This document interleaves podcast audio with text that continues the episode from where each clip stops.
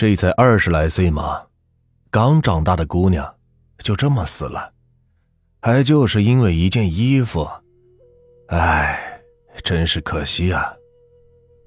王师傅对着一具棺材感慨着。王师傅给这家死去的姑娘来砌棺材，虽然年轻恨死的人的棺材不怎么在意，不会描龙画凤的，但王师傅还是尽心尽力的用好土漆认认真真的砌了棺材。有个靠拉砖为生的司机，一周前吃过早饭，准备去砖窑上拉砖头，刚把车发动起来，就突然感觉心里是慌的不行。似乎有什么不好的事情要发生，就跟自己的老婆说，他不想出车了，觉得自己心里是慌得很，感觉会有什么事情发生。他老婆一听这话，还以为他是准备偷懒呢，对他是骂骂咧咧的，说他好吃懒做什么的。这孩子上学又贵，钱又难挣，你这去了是能死吗？非让他去砖窑上拉砖，他没什么办法。自己只是个心慌，又不是真的有什么事，就开着车出去了。这一路上是越开越不对劲，总感觉是慌乱的很，心里像是猫在挠一样，弄得他是胆战心惊的。当他开到镇里接刀的时候，已经是满身大汗了，心想算了，今天是太邪了，也是不敢开了，就准备在前面不远的饭馆里找个地方吃个饭。等好了再说吧，这就熄了车，进了自己常去的饭馆。因为和老板很熟悉，老板就问他：“怎么这个时候来吃饭？这才九点钟啊！”他就给老板说了自己开车心慌的事情。老板就说：“那你这人不舒服，就去里边的床上躺下，等你好了一些了再回去吧。”他躺在饭馆老板的床上，眯着眼睛，心里想着。这今天到底是怎么回事？这一天的钱又没了。哎，算了吧，先睡个觉再说吧。这睡得迷迷糊糊的时候，就感觉总有人会叫他。他以为是老板叫他的，睁开眼一看，是个不认识的老汉，还以为是老板的亲戚什么的。他就问：“老汉叔，啥事啊？”你这娃。还管我叫老汉叔呢，你得管我叫爷。老汉是倚老卖老的说，他一听这话，感觉自己今天是倒霉透了。自己都五十岁的人了，七十来岁的老汉叫自己把他叫爷，这叫他老汉叔就很不错了，就很生气的说：“叫你锤子爷呀叫，叫爷你给我啥？”老汉一听笑了。嘿嘿嘿，这孩子脾气还大得很，呃，给你啥？给你命！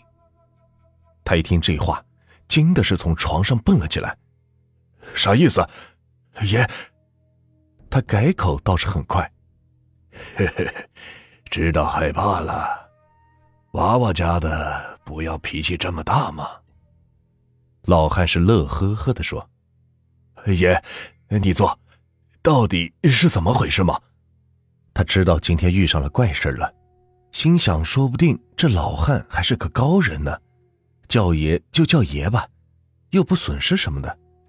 你得问问那个谁，你爷是不是那个？老汉问道。哎，就是的，呃，你认识我爷呀？他很奇怪的问道。嘿嘿，是啊。认识你爷的时候，你爷还不到二十岁，这都多少年过去了？老人的声音有些惆怅。那么早啊？那你怕有一百？啊？难道你是？他反应过来了，这老汉不像是百岁老人呢。他吓坏了，想喊却喊不出来。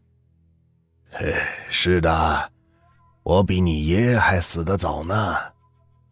老汉的声音似乎都飘起来了，他紧张极了，张着嘴，话都说不出来了，眼睛瞪的是大大的，恐惧的盯着老汉。老汉的眼神似乎回到过去。你爷救过我。那年大雪天，饿了快十天了，我都没啥吃的。你爷给了我个烤洋芋，我这才挺了下来。这欠他的人情一直没还，今天这心愿总算是了了。他听到他爷救过这老汉，看他不像是忘恩负义的人，就不怎么害怕了，整个人这才放松了下来。喘了口气，爷，那你来找我干啥？他心里别扭的很，把一个鬼叫爷，估计也是没别人了。老汉看着他，脸色变得严肃起来。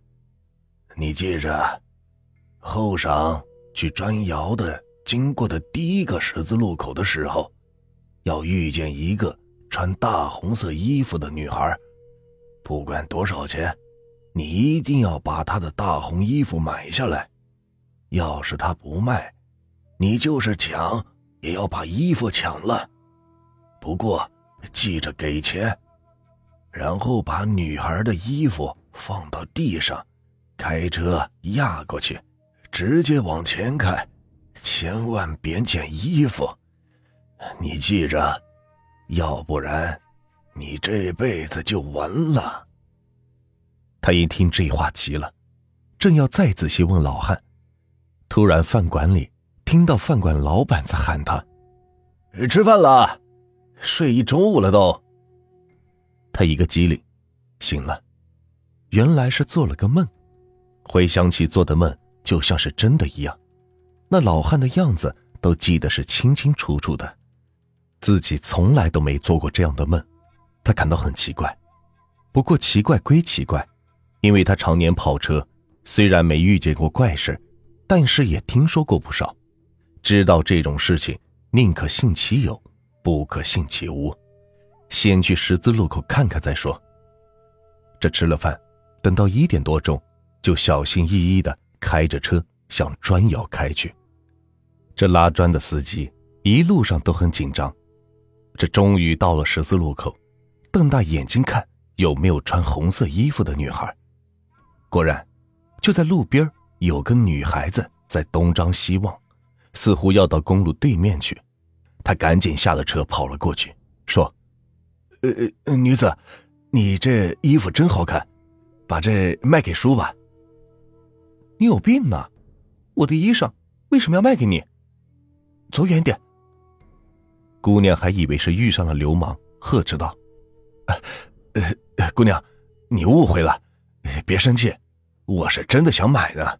我有个女儿跟你一样大，整天是想要你这个红色的衣服，你就卖给叔。你多少钱买的，我就掏多少钱。嗯，你看怎么样？这女孩一听这话，才说：“哦，是这样啊，你去县上那家那个商场里去，你去仔细找找，就有呢。”姑娘，叔忙的没时间去。呃，是这，呃，叔给你再多加几十块钱。哎呀，叔，我有事儿呢，你自己去县城买吧，我卖给你，我穿什么呀？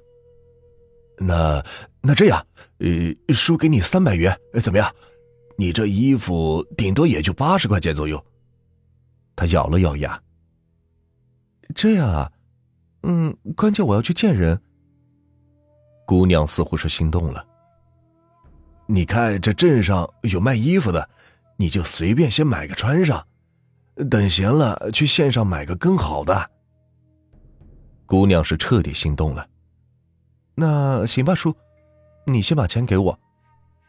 给给给给给，他赶紧掏了三百块钱给了女孩。